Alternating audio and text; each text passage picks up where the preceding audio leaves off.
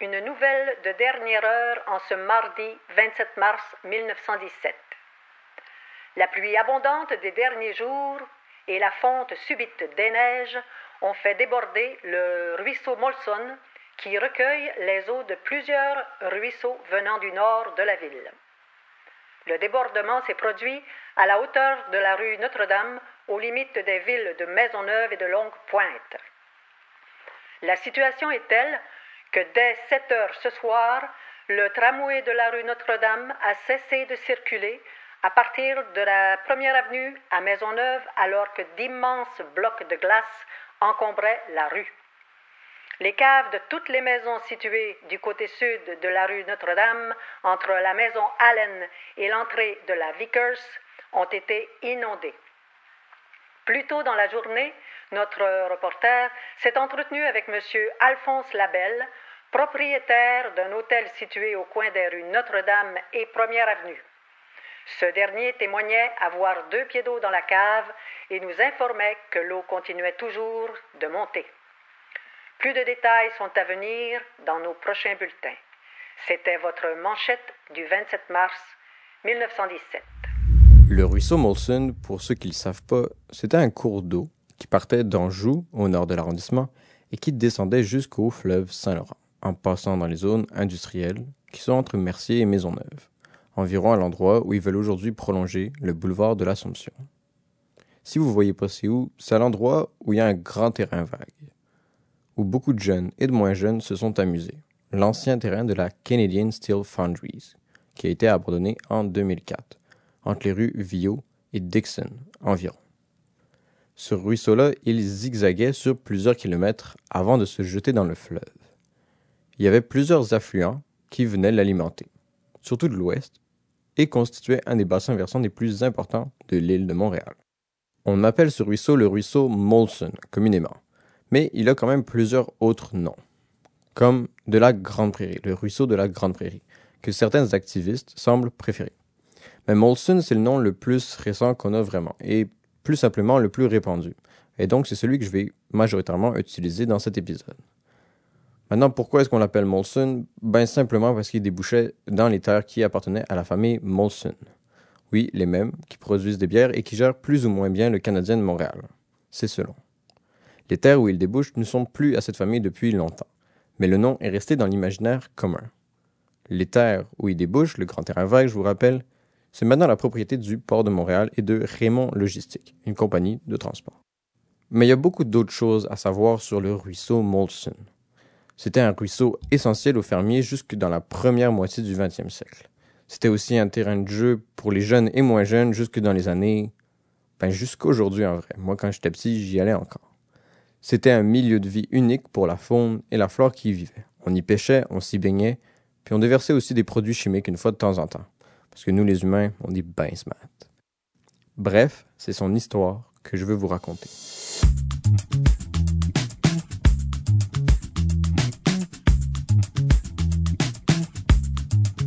Vous écoutez Les Mémoires de MHM, un balado produit par l'atelier d'histoire de Mercier-Hochelaga Maisonneuve, en partenariat avec la ville de Montréal. Aujourd'hui, je vais vous parler du ruisseau Molson, de son utilisation qu'on en fait aujourd'hui, parce que malgré qu'il ait disparu, il est encore là, de ce qu'on faisait avec avant et de son futur un peu dans nos quartiers. Bonne écoute. Le ruisseau Molson, on dit ben, que c'est un ruisseau mais c'est un petit peu trompeur. Parce que c'est quand même une rivière, selon moi. À certains endroits, proches d'où il se déversait, je vous rappelle, dans le grand terrain vague, il pouvait faire jusqu'à plusieurs mètres de largeur. Donc le définir comme un petit ruisseau dans la forêt, ça me paraît un peu réducteur. Pourquoi on l'appelle ruisseau d'abord? J'ai une théorie personnelle, vous me direz ce que vous en pensez, mais je crois qu'on dit que c'est un ruisseau par mauvaise traduction. Avant, peut-être qu'on l'appelait le Molson Stream, parce qu'une river en anglais c'est plus gros qu'une rivière en français. Je sais pas. En tout cas, sa source du ruisseau Monson, elle est environ au niveau des galeries d'Anjou, un peu au nord de la 40. Ce ruisseau-là, il avait plusieurs affluents, c'est-à-dire des cours d'eau qui se fusionnent à lui le long de son parcours et qui le rendent plus gros. Notamment le ruisseau Fleury, qui aurait passé dans le parc Maisonneuve. Si vous voulez savoir un peu où le ruisseau Fleury, il y a comme un gros dénivelé au milieu du parc, puis c'est exactement là qu'il passait. Vous porterez attention la prochaine fois que vous y serez, c'est quand même assez évident. Bref, pendant des décennies, ce ruisseau, le ruisseau Molson, il a été utilisé par plusieurs raisons par les citoyens de l'arrondissement, de Maisonneuve et de Mercier surtout, parce que c'était ceux qui étaient proches. Tout ça, a arrêté quand on a commencé à l'enfouir, à partir de 1937. Oui, parce que apparemment ça se fait d'enfouir des ruisseaux. Pourquoi on a fait ça? Ben, C'était majoritairement pour utiliser son courant pour pousser les égouts. Ça sauvait de l'énergie. C'est que le courant du ruisseau Molson, ben, il était assez fort pour pousser toutes les eaux usées des Montréalais et de les jeter, ben, de les jeter dans le fleuve. Aujourd'hui, ben, on fait plus ça parce que c'est un peu malpropre. Les égouts, ils se rendent à une usine d'épuration, mais pendant un bout, la technique, c'était pas mal juste de pitcher ça dans le fleuve, puis d'envoyer ça à nos bons amis de Québec. Puis par un bout, je veux dire jusqu'en 1984. Mais vous en faites pas, on était peut-être malpropre, mais on n'était pas tout seul. New York, par exemple, va déverser ses déchets dans l'océan jusque dans les années 90. Mais bon, on se compare, on se console, mais on peut se comparer et se désoler aussi. Toronto, dans les années 1940, traitait déjà la majorité de ses eaux usées. Nous, ça a juste pris 44 ans de plus. Bref, pour en revenir au ruisseau Molson, on a peu à peu commencé à oublier son existence quand on a commencé à le transformer en égout justement dans les années 1930. Pourquoi on l'a oublié? Ben, Il était sous terre. Mais il est encore très vivant aujourd'hui. Pour mieux comprendre pourquoi on a décidé d'enfouir ce cours d'eau, il faut remonter un peu en arrière. Et pour ça, je vais demander de l'aide à quelqu'un. Bien, certain. Mon nom est François Plourde, mais je suis pas mal plus connu comme étant Renard Frac sur les réseaux sociaux. Euh, je suis graphiste de profession. Je travaille à temps plein dans la plus grosse agence de pub indépendante au Canada. C'est LG2. J'ai aussi une famille que j'adore. Puis en plus, je suis musicien, réalisateur. Bon, je fais beaucoup de choses. Je fais tellement de choses que j'ai arrêté de faire euh, justement de la musique en 2018 pour devenir militant. Puis j'ai cofondé les Amis du Parc Nature Ruisseau de la Grande Prairie. Pour ce qui est de l'histoire, à cause euh, que j'ai un grand amour pour le ruisseau Molson, ben, j'ai commencé à faire mes recherches sur lui en 2013. Peut-être que vous l'entendez dans sa voix, mais je vous préviens, Renard Frac, c'est un personnage. Dans ses temps libres, il fait de la musique psychédélique puis du rock, mais aussi de la recherche historique dans des archives. Il a les cheveux longs puis il est bouillonnant d'énergie. Une barbichette, des lunettes, il a un peu l'air d'un savant fou, mais un gentil savant fou. C'est probablement pour ça que c'est la personne qui a fait le plus de recherches sur le ruisseau Molson, plus que n'importe qui d'autre. C'est vraiment l'expert en la matière. Mais je vais me taire pour le moment et je vais vous laisser écouter pourquoi on a enfoui ce ruisseau. Ben, pour ce qui est du ruisseau Molson, euh, ce que je sais, c'est vraiment une question d'hygiène, parce que euh, c'était un grand ruisseau avec beaucoup d'affluents qui allait vraiment loin vers l'ouest, jusqu'aux limites de Rosemont toutes les villes citées là, que j'ai parlé tantôt s'en servaient comme égout à ciel ouvert. Dès le début des années 30, on parlait déjà de canaliser pour restreindre les odeurs putrides sous, sous le sol, évidemment, parce que ça puait. Je vais vous laisser un instant penser à quel point ça peut puer un égout à ciel ouvert. Toutes les eaux usées de votre quartier qui passent par un ruisseau. Puis à ce moment-là, c'est plus facile de comprendre pourquoi on a décidé d'enfouir ce ruisseau. Euh, sa source, là, elle, sert à pousser les fanges euh, jusqu'au collecteur sous la rue euh, Notre-Dame, excuse-moi, Est. il est immense, ce collecteur-là, qui s'en va vers l'Est, vers l'usine d'épuration. D'après les recherches de Andrew Aymon, du site Under Montréal, qui est assez connu, avec ses superbes photos, on peut voir le collecteur Dixon sous terre, tout près du bois des Pères. On voit que le collecteur est très haut, c'est quasiment la, la hauteur de trois hommes. Puis il y a deux collecteurs qui arrivent. Un qui arrive des affluents de, de Rosemont, puis l'autre qui arrive de la source qui est tout près d'Anjou et Saint-Léonard. Donc, malgré que le Molson soit rendu sous terre, comme vient de nous l'expliquer Renard Frac, François Plourdre, il est encore possible de le remarquer et de l'écouter. On peut notamment l'entendre sur le boulevard L'Assomption, proche de l'école Marguerite de la Jameret, du côté est, dans le gazon ce qu'on entend qui sort des bouches d'égout, c'est le Molson. Bon, pour vous faire économiser un peu de temps, je suis allé moi-même l'enregistrer au printemps, mais c'était un peu plus difficile que prévu d'enregistrer à travers une bouche d'égout. Pareil, je vais vous le faire écouter. Vous avez dit que c'était pas tant bon. Anyway, malgré qu'il ait été utilisé comme égout à ciel ouvert pendant longtemps, le ruisseau Molson était quand même utilisé par la population de notre arrondissement pour beaucoup d'autres fonctions. Par exemple, les agriculteurs s'en servaient pour drainer leurs champs. Dans le temps où Rosemont et Mercier, ben, c'était encore des champs. On peut voir ça grâce à des photos aériennes de l'époque disponibles sur le site des archives de la ville de Montréal. On voit aussi qu'il y a des parties du ruisseau pas encore canalisées qui sont très droites sur ces cartes-là. Et c'est en fait des fossés creusés par les agriculteurs. Je vais vous laisser François Plourde vous expliquer d'autres fonctions qui pouvaient avoir le ruisseau à cette époque. Mais je sais aussi, grâce au témoignage de Carole Daigle, que, l'on s'y baignait dans le ruisseau dans les années 30. Ah, quand même. Près de l'incinérateur abandonné sur la rue Dixon. Ça, je vous dis ça pour vous situer parce qu'évidemment, l'incinérateur a été construit vers 56. Toujours dans ce secteur, je sais, grâce au témoignage de Nicolino Di Marco, que l'on pêchait encore dans le ruisseau dans les années 70. Malgré tout ce que je vous ai dit, malgré que c'est un égout, on pêche, bien encore des poissons. C'est un peu bizarre puis contradictoire. Euh, j'imagine qu'il y a des périodes de l'année qu'il y avait plus de fanges dans le ruisseau. J'ai aucune idée, en fait. Mais vraiment, Liconino m'a dit que oui, on pêchait des, poissons. Il, il connaît pas l'espèce, c'est pas lui le pêcheur, mais il l'a vu parce que lui, il travaillait là à la Canadian Steel Foundry. Il a vu des poissons de 20-30 cm sortir du ruisseau. Mais il m'a aussi dit, malheureusement, que ses employeurs de la CSF, Canadian Steel Foundry, lui disaient de déverser des produits chimiques dans le ruisseau. Ouais, c'est autre époque, euh, puis autre mentalité. Mais ben, lui-même se sentait pas bien dans ce temps-là, mais c'était comme ça à ce moment-là, malheureusement. J'ai d'autres témoignages aussi d'une amie qui s'appelle Diane Audet.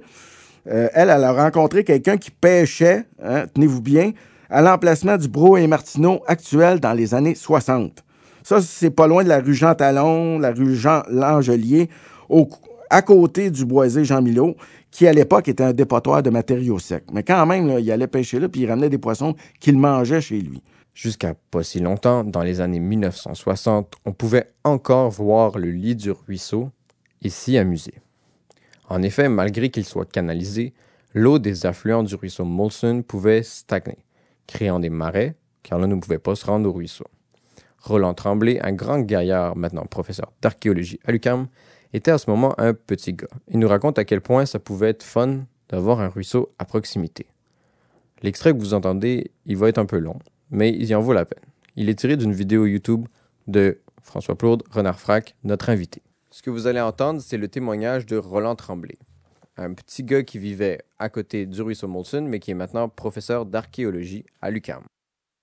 Oui, ben on partait de chez nous. Moi, j'habitais sur Alex Content, puis on remontait l'Angelier jusqu'à Beaubien. À ce moment-là, dans mes souvenirs, Beaubien est encore un chemin de terre, puis on, regarde vers l'ouest, puis ça, remonte vers la Cordère, puis c'est en terre encore. Puis on attend que la rue descende. Puis là, au coin de Beaubien et l'Angelier, vers le nord-est, il y avait comme une entrée. Et à partir de là, on était en mode exploration, on s'en allait loin. C'était toute une expédition. On marchait. Je sais pas c'est quoi ça veut dire, loin aujourd'hui par rapport à ça, mais c'était loin. On marchait longtemps, puis on arrivait dans un, vaste champ mal drainé, les marécages. C'était carrément les marécages. C'était grand, tellement grand que euh, on, se faisait des radeaux avec du bois. Puis on essayait de se déplacer du mieux qu'on pouvait. Il y avait des cochonneries, il y avait des, il y avait des palettes de bois. je me souviens, on avait essayé ça. Ça allait mal en crise, mais au moins ça se tenait. Puis là-dedans, c'était une place qu'on on, venait régulièrement pour aller chercher, pour aller, pour aller à la chasse aux wawarons puis aux couleuvres. Un peu moins les couleuvres, mais les wawarons. Les wawarons, on allait les chercher là. Puis on, avait des, des, gros pots de cornichons en vitre, là, qui a comme des fenêtres de restaurant. Puis on remplissait ces pots-là de wawarons on ramenait ça chez nous, sur Alex Content.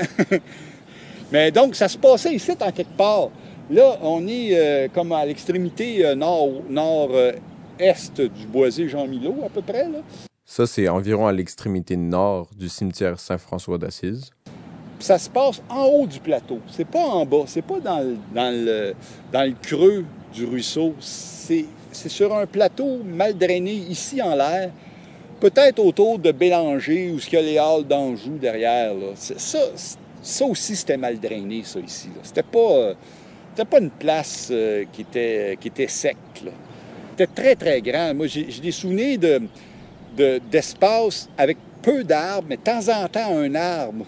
C'est comme, je vais fouiller dans mes souvenirs, là, mais des arbres éloignés, mais avec de l'eau à grandeur. Là. Mais, c'est loin dans mes, dans mes souvenirs.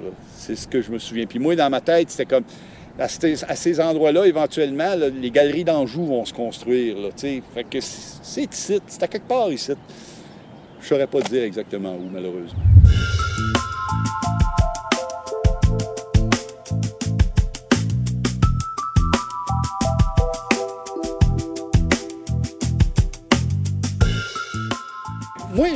Les souvenirs que j'ai qu'on faisait quand on faisait nos cabanes dans les champs puis dans les bois, bois autour de chez nous, c'était tout le temps qu'on empruntait les, marteaux, les clous de nos pères. On arrivait tout le temps avec des coffres à outils. Fait que c'est probablement ça qu'on avait fait. Si on est arrivé avec des coffres à outils, j'ai des souvenirs de ça qu'on transportait des coffres à outils. Puis là, on trouvait du bois sur place, puis on trouvait des, des bimes de bois, puis on trouvait euh, des, euh, des, arbres, puis on patentait ce qu'on pouvait avec ce qu'on trouvait sur place, en plantant des gros clous de 4 pouces, 5 pouces, 6 pouces, à force de nos bras, parce qu'on est des petits de rien. Là. Puis on, on, monte ça sur l'eau, puis on embarque dessus, puis ça, c'est tout croche, puis ça va mal. Puis là, on regarde, on se souvient des films, puis ils ont des perches, puis avancent. c'est ça qu'on faisait. On, prenait des grands bâtons, là, on avançait avec ça sur l'eau. C'était risqué, ça n'avait aucun bon sens. Ça, flottait à peine, ça s'enfonçait sous notre poids. Ça n'a aucun bon sens. Mais tu sais, c'était l'aventure totale. Donc, vous pouvez voir comment le ruisseau Molson pouvait être amusant quand on était jeune à l'époque. Pour les gens qui étaient plus vieux, le ruisseau Molson pouvait être pratique, mais pour d'autres raisons. Bien, euh, en fait, je ne sais pas si l'eau était polluée. Ce que je me souviens, c'est qu'il y avait des, il y avait des, tas de déchets partout. Comme, il y a tout le temps eu dans les champs où j'ai joué quand j'étais petit, les gens venaient domper leurs marbre.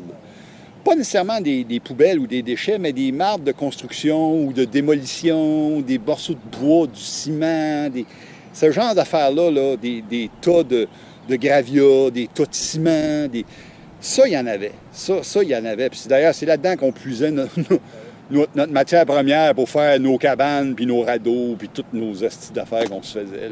C'est tout le temps là-dedans. Puis c'est dangereux parce qu'il y a tout le temps des clous rouillés. Puis euh, quand j'étais petit, dans mon champ en arrière de chez nous, j'avais, un moment donné, j'avais pilé sur un clou. Ça, je m'en souviens très bien. Très, très bien. Puis j'étais revenu en pleurant à la maison. La, planche était poignée en dessous de mon pied. J'avais fait ça de même pour l'enlever. Là. C'est en jouant dans ces tas d'affaires-là que j'ai appris à clouer et à déclouer.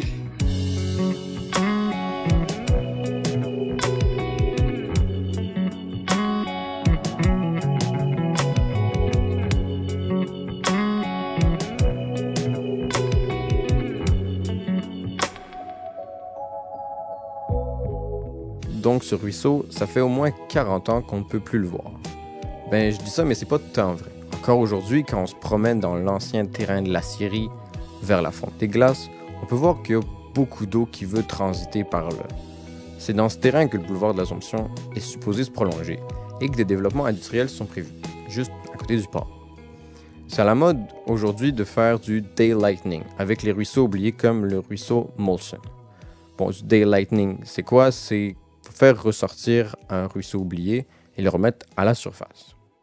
Apparemment, ça va pas être possible de le faire avec le ruisseau Molson, mais il y a des alternatives. Malheureusement, on pourrait pas faire de daylightning avec le ruisseau Molson car il sert encore d'égouts. Il faudrait revoir la construction d'autres égouts euh, puis pas avoir juste des égouts unitaires. Dans notre coin ici, là, Mercier, Maison Maisonneuve, tout ça, ben, l'eau de pluie et l'eau grise des maisons, ils s'en vont tous à la même place. Puis il faudrait créer des égouts juste pour l'eau de, pluie, justement, puis on pourrait les construire à l'extérieur, ça pourrait être des fossés avec des bassins de rétention d'eau puis ça serait agréable à voir, tu sais, puis on pourrait planter des plantes aquatiques, tout ça. Puis euh, justement, l'eau, on pourrait l'envoyer directement dans le fleuve. Comme je t'ai dit tantôt, on peut pas le sortir de terre, il sert encore d'égout. Là, à ce moment-là, il y a deux solutions. C'est soit on reconstruit un nouvel égout qui va coûter des, milliards, ou on construit quelque chose qui va coûter moins cher, qui va être plus cute, des fossés, des bassins de rétention. Je sais que ça sera pas comme un vrai ruisseau, mais ça peut être ressemblant à des endroits, puis c'est déjà mieux que rien. Ça va être agréable, puis on va... ouais, ouais, c'est ça. On va, on va aménager en fonction de ça. Donc, en gros, l'idée serait de récupérer les eaux de pluie et les faire transiter où le ruisseau Molson existait, au lieu de ben, les jeter dans l'égout. Ça me paraît un beau projet, mais beaucoup de beaux projets ont été pensés au fil des années et pas toujours jusqu'à complétion. À quel point est-ce que c'est réaliste de voir celui-là voir le jour? Ben, moi, je suis très optimiste. Euh, puis je vois un grand vent de changement avec les nouvelles générations qui arrivent à la ville. Les nouveaux politiciens, ils veulent tout changer le monde. Puis ça, je trouve ça très bien. Quand ils arrivent en fonction, ils voient bien que c'est très difficile. Mais bon, euh, gars, je vais, vous dire, là, euh, monsieur le maire de MHM, merci Hochelaga Maisonneuve, monsieur Pierre Lessablet, il m'a dit, ton rêve, ça va arriver. Ça va être très long. Là. Pense en, en décennies. Mais tout le monde le veut on a tout le temps des impondérables politiques, mais ça fait partie du plan, puis ça fait des années qu'on en parle. En fait, là, euh, bien avant ça, euh, bien avant que Projet Montréal arrive euh, au pouvoir, là, il en parlait déjà de ressortir des bouts du ruisseau euh, ou de la Grande Prairie. Que c'est un vieux projet qui, ne fait qu'attendre. Nous, en fait, là, les amis du ruisseau de la Grande Prairie, on fait juste ressortir du vieux stock, puis on le met au goût du jour, on leur dit, bon, on le fait là maintenant.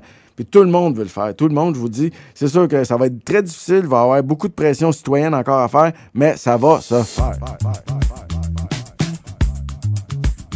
Ça va se faire. Vous venez d'écouter La mémoire de MHM, un balado produit par l'atelier d'histoire de Mercier Hochelaga Maisonneuve. Vous pouvez nous trouver sur Facebook et Instagram. Cherchez simplement Atelier d'histoire de Mercier Hochelaga Maisonneuve. Merci à François Plourde et à Régent Tremblay de nous avoir prêté leur voix. Pour en savoir plus, rendez-vous sur notre page web où les liens vers les documentaires de Renard Frac sur le ruisseau Molson sont disponibles. Je vous les recommande chaudement. Si vous avez envie de revoir ce ruisseau de vos propres yeux, François vous invite à le rejoindre sur Facebook, sur la page Les Amis du Parc Nature du Ruisseau de la Grande Prairie. Merci aussi à l'équipe du podcast, André Cousineau, Diane Savard, William Gaudry et Régent Charbonneau. Merci à Clovis Lamar pour la musique, l'enregistrement et toutes les choses techniques que je ne comprends pas. Un merci particulier au programme Patrimoine montréalais, géré conjointement par la Ville de Montréal et le ministère de la Culture. Cet épisode a été écrit et réalisé par Mathieu Mazot, c'est-à-dire moi. Merci de votre écoute.